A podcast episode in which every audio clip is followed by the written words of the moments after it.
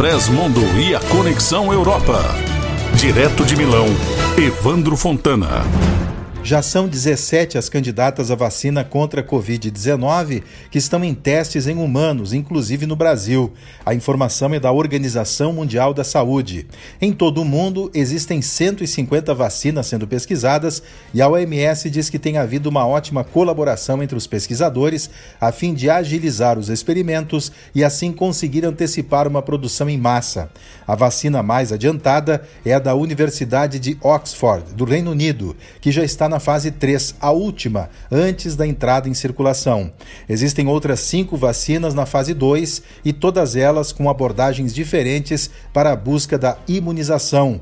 A informação foi prestada por Maria Enal Restrepo, médica da OMS, em entrevista coletiva ontem em Genebra, na Suíça. A Comissão Europeia notificou por infração a Itália e a Grécia por violação das normas europeias que tutelam os direitos dos passageiros.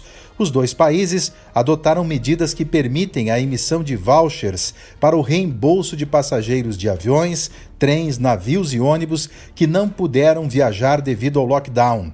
A determinação partiu para evitar falências nesses setores que teriam de reembolsar em dinheiro todos os passageiros. De acordo com as regras da Comissão Europeia, o voucher pode ser uma das opções, mas usuários devem ter o direito de serem ressarcidos se não puderem utilizar os bilhetes adquiridos. Roma e Atenas têm agora dois meses para responder ao ato de infração, a fim de não sofrerem sanções mais pesadas. De Milão, Itália, Evandro Fontana.